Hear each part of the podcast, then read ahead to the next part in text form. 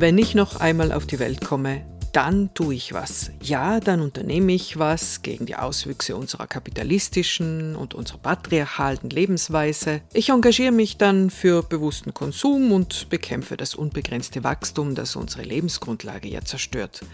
Was viele auf später oder auf andere Leben schieben, das tun andere heute, hier und jetzt. Eine dieser vielen ist heute mein Gast.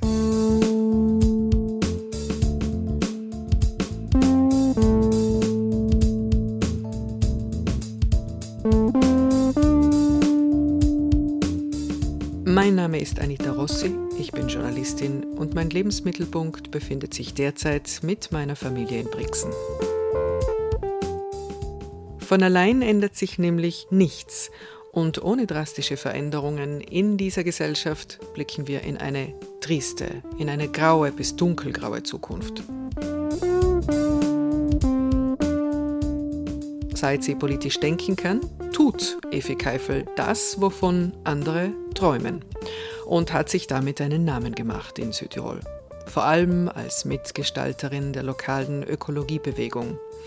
In ihrem Erstberuf Lehrerin hat sie später ihre Stärken in der Kommunikation ausgebaut und ist heute als Moderatorin im Radio, im Fernsehen, bei Live-Veranstaltungen, aber auch als Autorin und als Initiatorin oder Mitinitiatorin von Veranstaltungen unterwegs, wenn es um Partizipation, um soziales und ökologisches Engagement und um Zukunftsfähigkeit geht.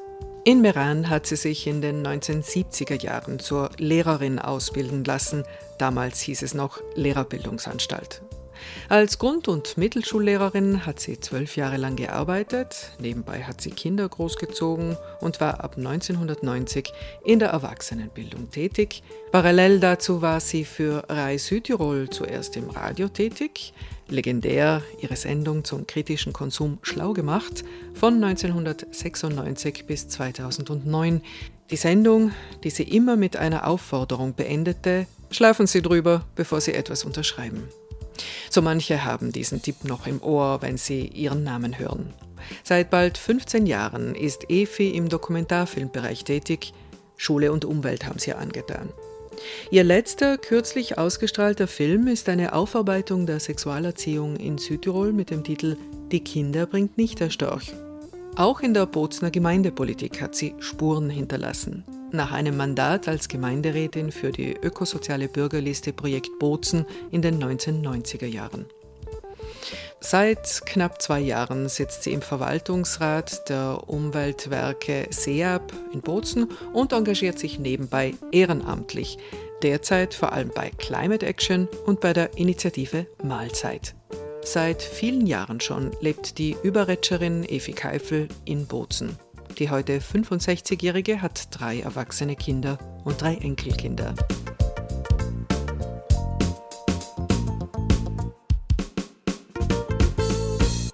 Effi, gerade hast du eine Tagung organisiert und auch moderiert, eine Tagung im Rahmen der Kampagne Mahlzeit mit dem Titel äh, Mensa Sana in Corpore Sano oder vom Hof auf den Teller. Äh, die Kampagne Mahlzeit engagiert sich, so heißt es auf der Webseite, für eine Ernährungssouveränität in Südtirol. Die Frage, was heißt das konkret? Diese Kampagne Mahlzeit ist damals nach der Expo in Mailand entstanden, das war 2015, und hat den Titel der Expo übernommen. Damals ging es um Ernährungssouveränität, das heißt um Un Unabhängigkeit in der Ernährung, wenn man es jetzt einmal ganz wörtlich übersetzt. Und damals sind in ganz Italien ganz viele solche Initiativen entstanden, so auch Graswurzelinitiativen, also von unten. Äh, und eine davon eben auch in Südtirol. Und ich habe dann zwei oder drei Jahre später die Koordination dieser Gruppe übernommen. Damals waren es 30 oder 40 Vereine, Verbände, die Landwirtschaftsschulen, die Hauswirtschaftsschulen waren dabei, ähm, aber auch die großen Verbände. Inzwischen ist die Trägerschaft natürlich geschrumpft. Es sind jetzt eine Handvoll Vereine, die äh, Mahlzeit noch unterstützen. Aber wir sind recht gut aufgestellt mit dieser Handvoll und es geht uns nach wie vor um das, dieses Thema Ernährungssouveränität. Inzwischen ist das ja ein ganz großes Thema auch in der Klimabewegung, die Ernährung, weil die einen riesigen Anteil am Klimaschutz, also an der Klimarelevanz ausmacht, die Frage, wie wir uns ernähren. Und wie wir Landwirtschaft betreiben letztlich. Genau, da mhm. ist eben das ganze Thema Landwirtschaft drinnen und alles das, was dieses Thema wieder beinhaltet.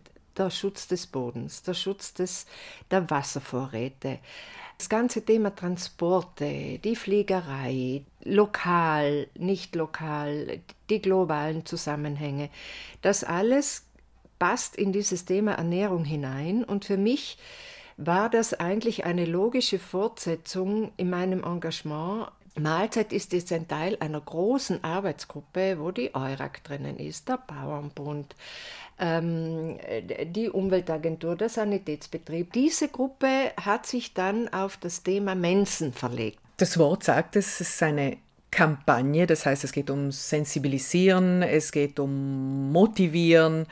Wenn jemand das interessiert, wie, wie kann er sie sich einbringen? Ja, einbringen ist ein gutes Stichwort, weil wir brauchen tatsächlich Verstärkung.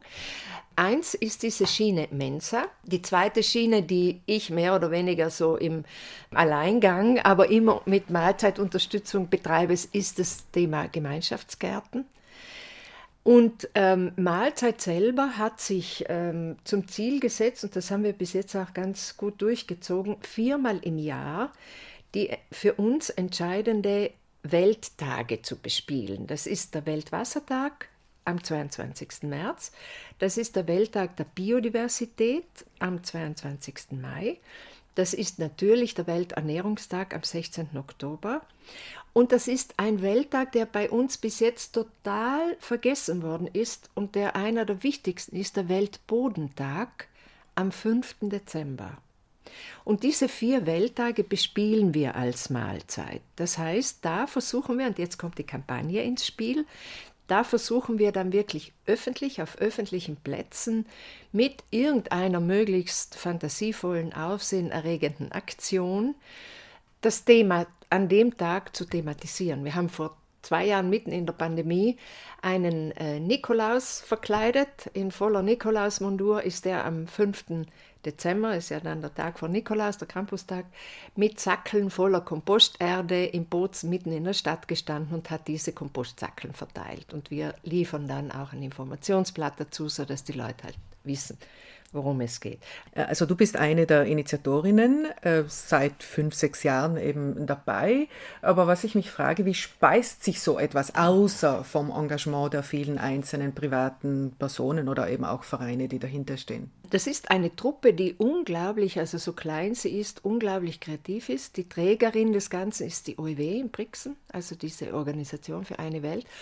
Und wir kriegen auch ganz äh, äh, kleine, aber immerhin tragfähige ähm, finanzielle Unterstützung über das Amt für Weiterbildung.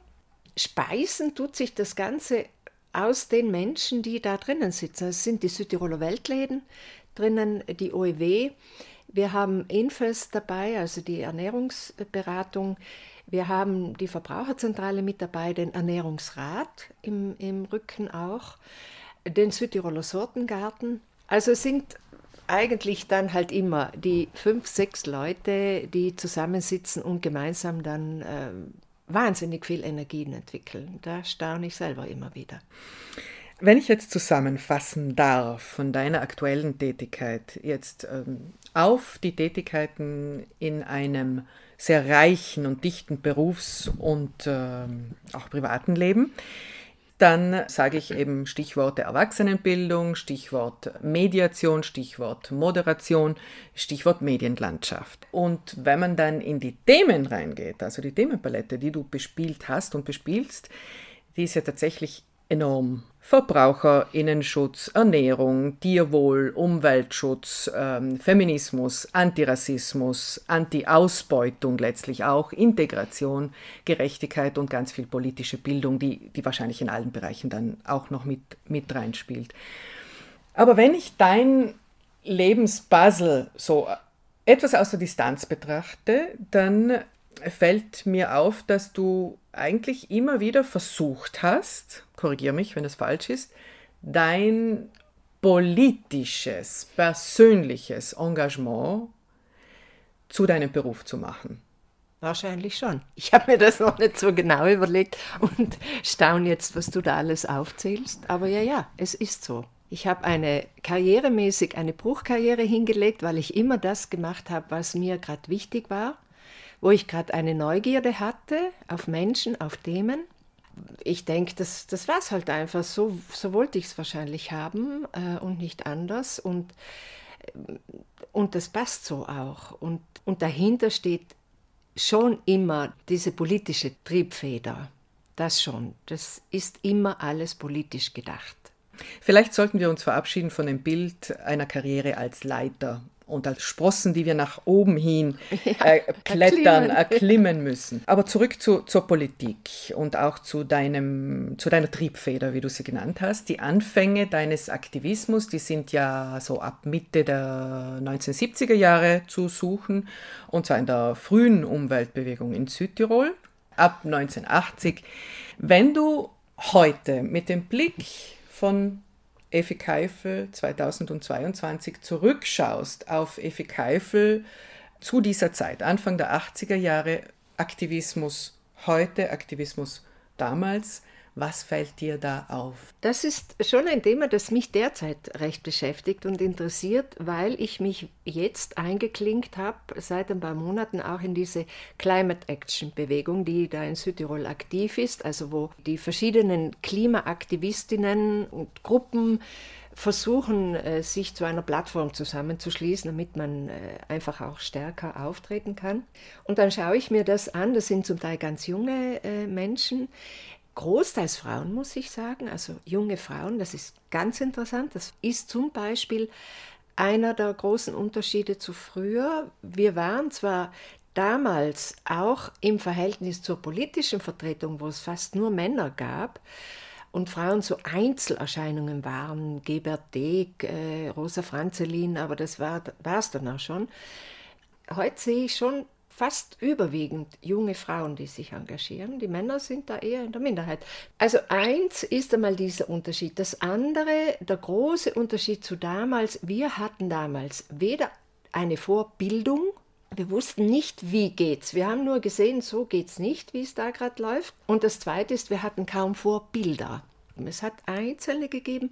Ich nenne hier auch den Namen der Frau Ina Schenk aus Meran die damals, glaube ich, das biologische Labor geleitet hat, wenn mich nicht alles täuscht. Also sie war eine der wenigen Beamtinnen in Führungsposition, die damals schon den Schutz der Gewässer in dem Fall ganz stark vertreten haben. Aber sonst hat es kaum Vorbilder. 68er Bewegung, aber die war natürlich lokal genau. nicht wirklich sichtbar oder genau. kaum und wenn dann nur kaum. in der Landeshauptstadt. Ja, so den Geist der 68er, den haben wir schon herübergerettet und gespürt.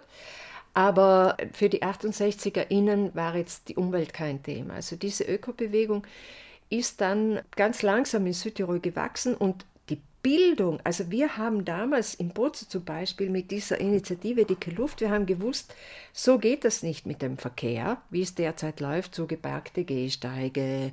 Aber wir haben nicht gewusst, wie macht man es anders. Und wir haben uns dann Bildung organisiert, damals Schulungen für die Bürgerinitiative gemacht. Also wir haben uns den äh, Hermann Knoflacher geholt, der uns erstmals wahrscheinlich hat, in erstmals, Südtirol, genau, der uns gesagt hat, wie man Verkehrspolitik anders macht.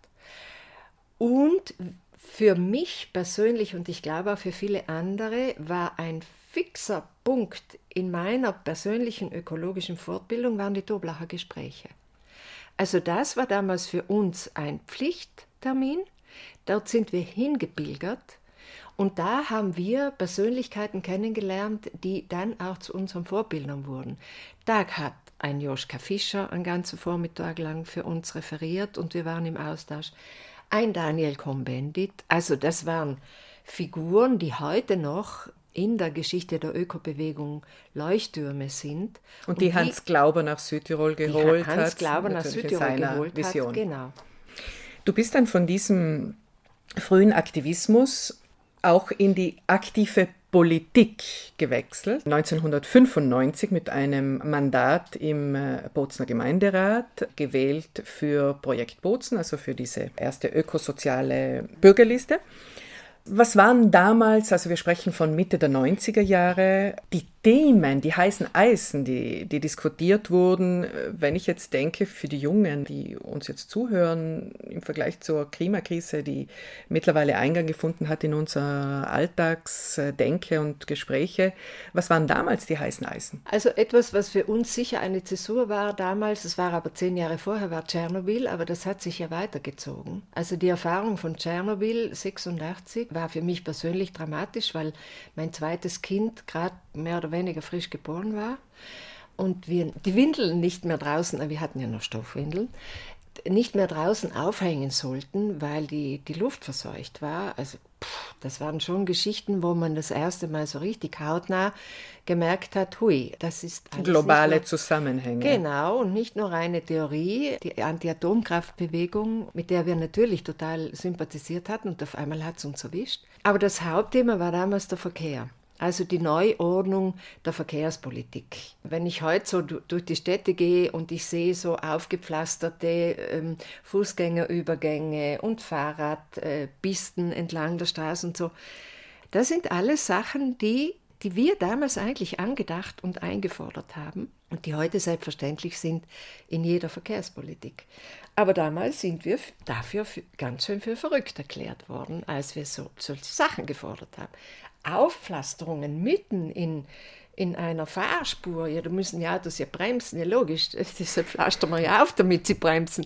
Aber ähm, dieses Bremsen der Autos, das waren politische Diskussionen, die nicht enden wollten. Das kann man sich heute überhaupt nicht mehr vorstellen. Das heißt viel äh, Widerstand, äh, auf, auf den ihr gestoßen seid? Ja, und auch unangenehmer Widerstand. Also man als Frau war das dann schon auch noch einmal anders. Also für hysterisch erklärt zu werden, das war normal. Das Etikett, das hat schon wehgetan. Oder auch dann, heute würde man das der MeToo-Geschichte unterordnen, also blöde Sprüche wie hast du keinen guten Sex, ähm, dass du so ekelhaft bist. also mit Sexismus kontern im Prinzip. Total. Das war damals schon ganz klar eine Frauengeschichte. Also ich glaube nicht, dass einer unserer Männer irgendwann einmal mit solchen Sprüchen konfrontiert worden ist. Einer unserer mitkämpfenden Männer. Aber wir haben es natürlich auch von dieser Seite ganz stramm abgekriegt, ordentlich. Und, ähm, Was heute in den sozialen Medien weiter äh, passiert. genau. Ja, die gleich, sozialen Medien hat es nicht gegeben, uns haben sie es direkt ins Gesicht gesagt. Also ich erinnere mich da wirklich an Situationen auch im Gemeinderat, wo ich wenn ich meine Statements abgegeben habe, während meiner Statements von einem benachbarten Gemeinderat, ich weiß heute noch genau, wer das war, dauernd auf meine Beine angesprochen wurde. Habe mein Statement abgegeben und er hat ständig dazu gesagt, che belle gambe, che bella gonellina und so weiter. Das schwächt unendlich. In mir steigt der Zorn auf den Typen noch heute gleich auf wie damals. Das kostet unendlich viel Kraft. Sich da nicht rausbringen zu lassen. Und im Nachhinein sieht das alles so toll aus, was wir damals gemacht haben, aber wir haben schon einen Preis dafür bezahlt. Bevor wir zu diesem Preis kommen, Vor- und Nachname des Herrn. Nein, den gibt es noch und er ist noch politisch aktiv, das möchte ich jetzt nicht. Das war einfach völlig normal, dass man Frauen, die sich trauen, etwas zu sagen, niedermacht. Das hat einfach dazugehört. Es hat auch der von mir unendlich verehrte Bürgermeister damals, äh, der Herr Dr. Saigetti, der wirklich der beste Bürgermeister war, den Bozen jemals hatte in, in der Nachkriegszeit. Aber der hat auch mal zu mir zum Beispiel gesagt, ma signora faccia la brava ragazza, weil ich halt mich aufgeregt habe über irgendwas. Nicht? Also er hat es gut gemeint, er war so väterlicher Typ, total nett, aber hallo, ich bin seine Kollegin und nicht der brava ragazza. Warum kommt eine Evi Keifel überhaupt dazu, so viel Widerstand zu leisten oder auch so kämpferisch unterwegs zu sein? Im Aktivismus reden wir klar, geht es um Kämpfe. Ich hätte nicht anders können. Wahrscheinlich bin ich so gestrickt. Ich war und bin nach wie vor überzeugt von der Sache. Ich habe mich nie aber wirklich nie, das kann ich äh, mit ruhigem Gewissen sagen, für meine privaten Dinge eingesetzt. Das wäre mir nie in den Sinn gekommen. Also du meinst opportunistische Zwecke? Auch nicht äh, die Beruhigung meiner Straße. So etwas kommt in meinem Kopf nicht vor. Es geht mir immer um das Allgemeinwohl Und das, glaube ich, macht auch stark, wenn man eine Haltung sich angewöhnt, wenn einem Werte wichtig sind und wenn man dann einfach sich auch darauf verlassen kann und zu diesen Werten stehen. Das macht stark. Du hast mal gesagt, Aktivismus ist auch Bewältigungsstrategie. Bewältigung wovon? Ja, das ist, denke ich mir, schon auch ein Thema, dass man, wenn man sehr stark berührt wird durch, äh, durch Themen, durch Zustände, dann hat man wahrscheinlich nur zwei Möglichkeiten. Entweder man verfällt in die Depression oder man wird aktiv. Also Flucht nach vorne. Ja, genau. Dein Lebensmotto lautet auf der Seite der Schwächeren. Es ist jetzt nicht nur deins, aber das, das äh, kennzeichnet dich. Aber du hast es gesagt vorhin mit dem Stichwort Preis. Was bringt das mit sich? Also ich hatte ein Leben lang das Gefühl, ich sage hatte, weil jetzt merke ich, dass es doch anders wird, eine Dissidentin zu sein. Ich war immer auf der falschen Seite. Also nie auf der Seite der Mächtigen, nie auf der Gewinnerseite, ununterbrochen Kämpfe verloren. Äh, und ich hatte schon stark auch den Eindruck, und das war nicht nur ein Eindruck, das war wirklich Dissidenz, also ich war auch ausgeschlossen. Das hat sich hineingezogen bis in den Freundes- und Verwandtenkreis. Also ich habe das auch immer gemerkt, wenn wenn die Verwandtschaft sich getroffen hat, weil Beerdigungen waren und so weiter, dass man entweder aufgehört hat zu reden, wenn ich dann dazu gestoßen bin. Das war auch in gewissen Freundeskreisen so. Man hat das dann so verdeckt mit, aha, jetzt wohl, jetzt kommt die Kämpferin und so weiter. Aber ich habe gemerkt, das ist für die Leute Thema, dass ich mich laut dem Mainstream widersetze, dass ich widerspreche, dass ich nicht angepasst bin diese Rolle habe ich stark, das hat sich bis in mein Berufsleben hineingezogen. Wir haben in einer Zeit uns politisch aktiviert, wo Südtirol ein politisch geschlossener Rahmen war. Die Ära Durnwalder war für uns, also da hat es einfach nichts gegeben. Da du meinst auch keine Aufträge für Menschen nein, wie dich? Nein, nein, das war, wäre undenkbar gewesen. Aus öffentlichen Mitteln, äh, solche Leute zu bezahlen für irgendwelche Aufträge, das war ausgeschlossen. Du sprichst es an, also solche Kämpfe sind auch zermürbend, kosten Kraft, ermüden. Woher nimmst du persönlich Kraft? Wahrscheinlich habe ich ganz viel. Woher nehme ich Berg? die Kraft? Eigentlich aus meiner Haltung, aus meiner Überzeugung. Da ist einfach was zu tun, fertig. Wenn etwas schief läuft, dann ist das zu sagen, laut zu sagen und dann ist etwas dagegen zu unternehmen. Das Gefühl von Verantwortung? Ja, ich habe drei Kinder.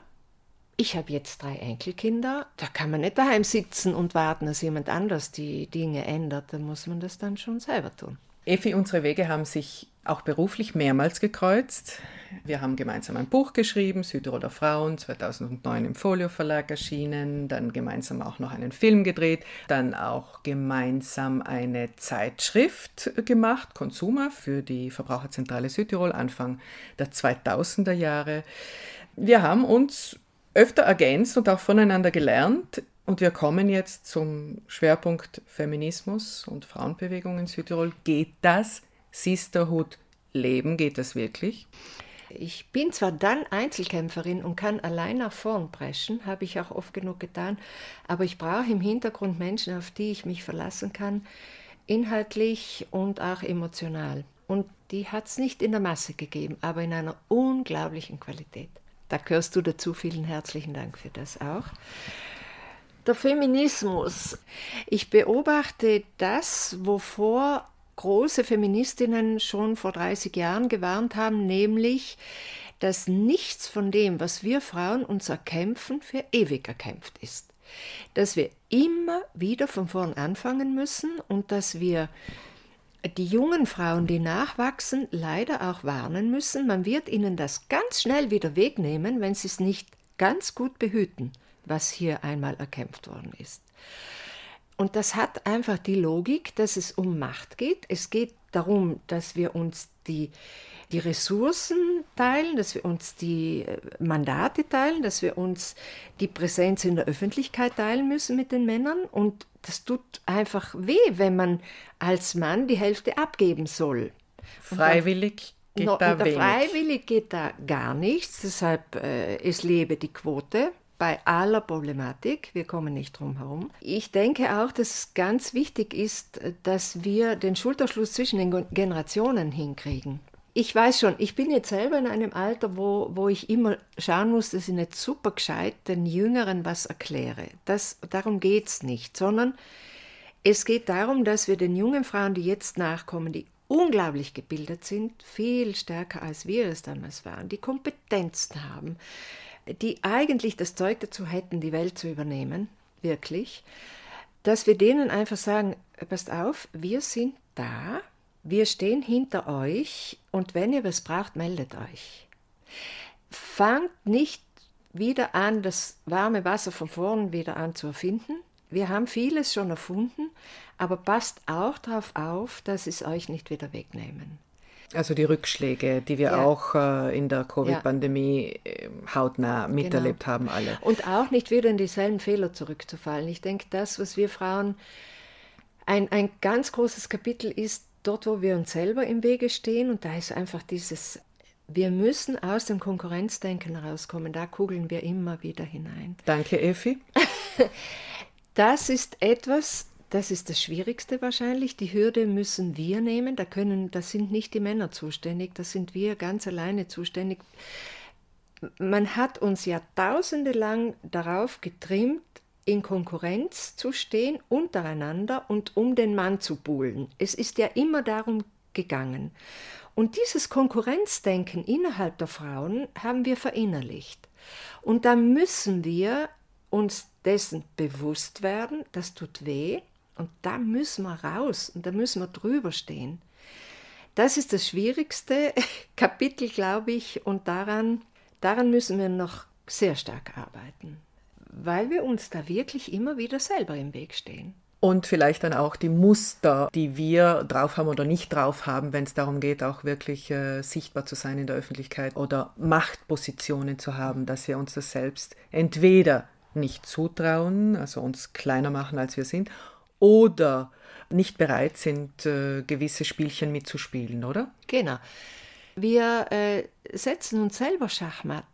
Und die Männer äh, sitzen eine Weile im Gasthaus und, und tauen sich auf die Schenkel, weil wir das selber erledigen, uns hinaus zu ekeln. Und da müssen wir noch ganz viel lernen.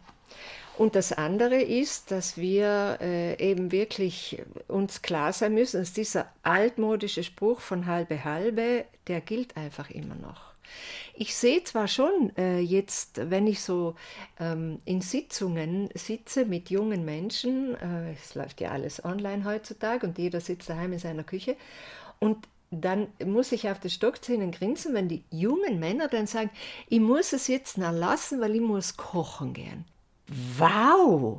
In unserer Zeit war es dann so, dass wir uns das gar nicht einmal getraut hätten zu sagen, weil da jeder dann sich gedacht, oh, die Hausfrau, jetzt muss sie kochen gehen. Die jungen Männer müssen kochen und sie sagen es auch noch, das ist unnötig. Sie sind stolz drauf, ja. dass sie jetzt auch äh, viel mehr Erziehungsarbeit übernehmen. Genau, also da sind wir schon einen Schritt weiter, aber in der öffentlichen Wahrnehmung fehlen dann die weiblichen Akteurinnen doch immer und ich, ich staune immer wieder, auch in Südtirol, wenn ich so die Zeitungen aufschlage und da sind so Gruppenfotos drin. Nur Männer, das gibt es immer noch. Banken sind da spezialisiert drauf. Nur Männer. 13 Bürgermeisterinnen auf 116 Gemeinden. Gemeinden. Das muss man sich auch auf der Zunge genau, zergehen lassen. Genau. Es gibt dazu vielleicht schon auch eine Anmerkung. Wenn wir uns auf politische Ämter einlassen, dann lassen wir uns auf männliche Spielregeln ein. Und das ist auch etwas, was man aushalten muss als Frau. Da kann es dann wirklich sein, dass eine Frau sich das fünf Jahre lang antut und dann sagt, na danke, macht euch selber weiter. Die Spielregeln sind männlich, logisch. Die wurden von Männern erfunden, wurden jahrhundertelang von Männern bespielt und die müssen wir ändern. Also ich denke nicht, dass es ein Weg ist, da hineinzugehen und unter männlichen Spielregeln mitzuspielen das ist nicht von Erfolg gekrönt, weil das sind ihre Spielregeln. Die streiten eine Sitzung lang im Gemeinderat, heißt es sich dort alles, was man sich einmal vorstellen kann, und sitzen danach und, und machen ein Watter im Gasthaus. So etwas ist unter Frauen nicht vorstellbar. Andererseits ist es so, dass man die Spielregeln wahrscheinlich nur ändern kann, wenn, wenn wir dann wirklich halbe halbe sind und wenn sich Männer auch einmal mit unseren Spielregeln auseinandersetzen, auseinandersetzen und beschäftigen müssen.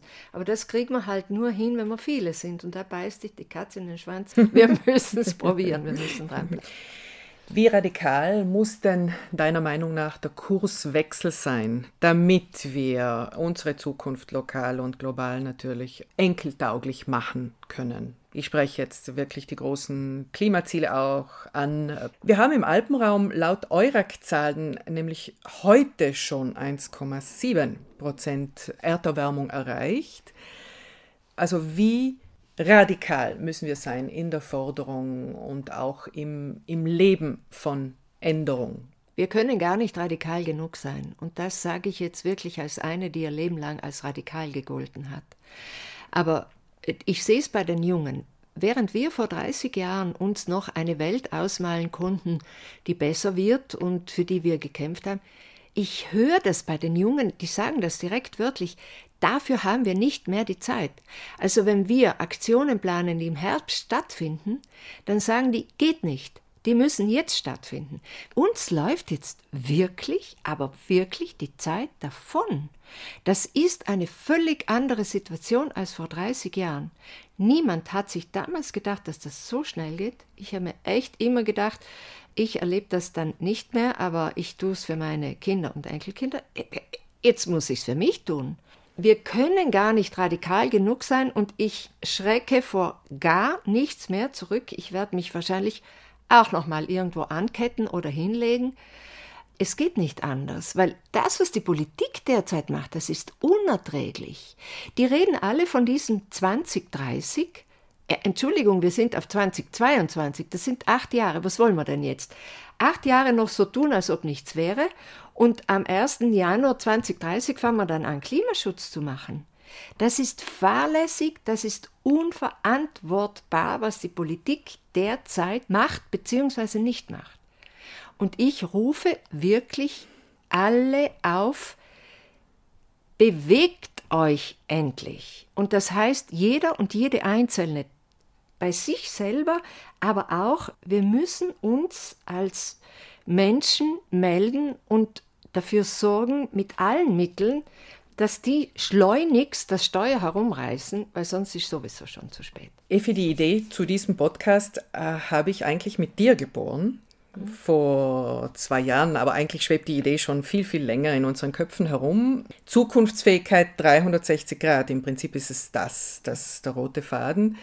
Ich behaupte, dass die ökosoziale Wende auch eine Frage der Visionsfähigkeit von Menschen ist, also sich konkret vorzustellen, wie will ich leben, wie will ich arbeiten, wie soll meine Umgebung ausschauen, wie funktionieren wir zusammen als Gesellschaft.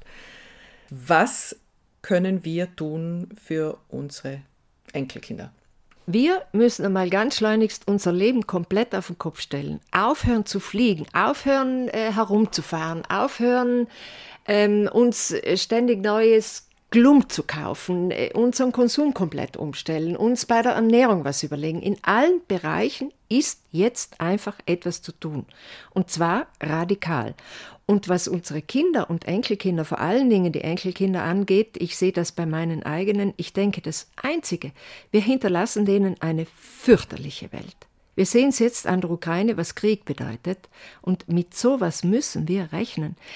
Es ist ja nicht nur so, dass das Klima zusammenbricht und wir heiße Sommer haben, wir werden ganze Kontinente haben, die sich auf den Weg machen und dann Servus. Wenn die alle kommen in den Alpenraum, der vielleicht noch einigermaßen lebbar ist, dann frage ich mich wirklich, wie man sich sowas vorzustellen hat. Und das Einzige, was wir unseren Enkelkindern mitgeben können, ist, dass sie starke Menschen sind mit einer klaren Haltung und mit einer riesengroßen Resilienz. Ich sehe bei den, bei den Leuten so zwischen 20 und 30, das sind meine Hoffnungsträger. Die sind unglaublich gut gebildet, die wissen genau, wovon sie reden. Denen ist vollkommen klar, was auf sie zukommt. Die sind auch bereit, Einschnitte zu machen in ihrem äh, privaten Leben. einfach umzudenken und äh, sich umzuorganisieren. Sind die bereit, die tun das auch. Das ist meine Hoffnungsgeneration und die möchte ich mit allen mir zur Verfügung stehenden Mitteln unterstützen.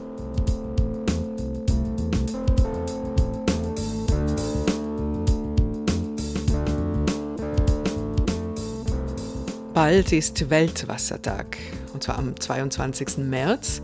Die Kampagne Mahlzeit wird in Bozen dazu einiges anstoßen. Von diesen Aktionen liest du am besten unter www.mahlzeit.bz.it. Und wer sich für die lokale Klimalobby interessiert, jede und jeder wird dringend gebraucht, kann sich unter anderem ein Bild der zwölf Forderungen zum Klimaplan Südtirol machen auf der Webseite climateaction.bz. Und wir, wir hören uns wieder, wenn du magst, in einem Monat. Du findest Wendens Voltare auf allen üblichen Podcast-Plattformen mit mittlerweile über 40 Folgen im Online-Archiv. Bis bald!